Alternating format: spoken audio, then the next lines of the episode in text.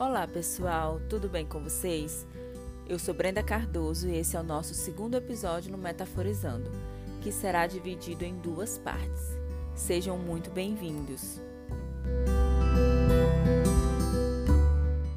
E hoje eu gostaria de iniciar o Metaforizando fazendo uma pergunta a você. As plantas falam?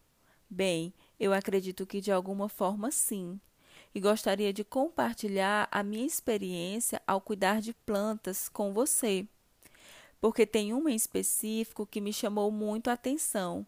Essa planta, quando ela estava em um ambiente ensolarado, as suas folhas eram sempre fechadas, e era isso que me encantava nela. Mas quando eu a coloquei em um ambiente com sombra, as suas folhas se abriram então eu pude perceber que aquilo que eu achava bonito nela era uma forma de adaptação ao ambiente para se preservar. E isso me fez pensar no querido Carl Rogers, pai da abordagem centrada na pessoa, que no seu percurso de estudos ele pôde perceber que as plantas têm uma tendência ao crescimento, têm uma capacidade de, de evolução e têm a sua potencialidade. Então eu convido você a pensar sobre as plantas e as suas capacidades de adaptações, pois talvez, assim como esta em específico que eu mencionei, pode ser que você já vivenciou ou está vivenciando alguma condição adversa na sua vida ou vivendo em algum ambiente que não te favoreça, ou em relações que impedem o seu crescimento. E diante desses ambientes, dessas relações, espaços que nós nos colocamos ou simplesmente estamos, é que eu questiono como anda a nossa capacidade de se ajustar às condições que a vida nos impõe. Tem sido de maneira saudável? A forma como você tem buscado se ajustar tem favorecido o seu crescimento, tem potencializado as suas qualidades?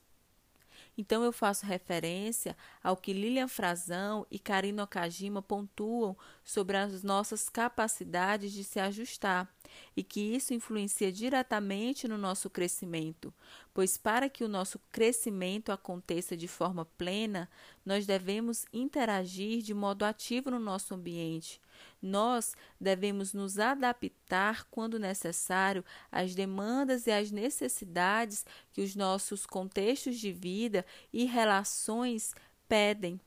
Porém, há maneiras criativas e saudáveis de nos ajustar, de forma que não nos prejudique, de forma que não impeça o nosso crescimento e não sabote as nossas potencialidades.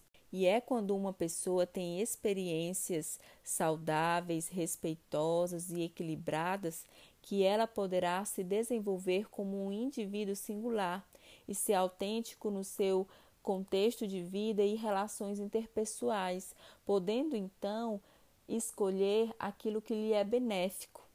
Então, assim como as plantas que crescem no seu tempo, da sua forma, nas suas espessuras e jeitos, nós podemos nos inspirar e buscar relações e lugares para habitar, fazer moradia que venham a calhar no nosso desenvolvimento enquanto pessoa, no nosso processo de autoconhecimento.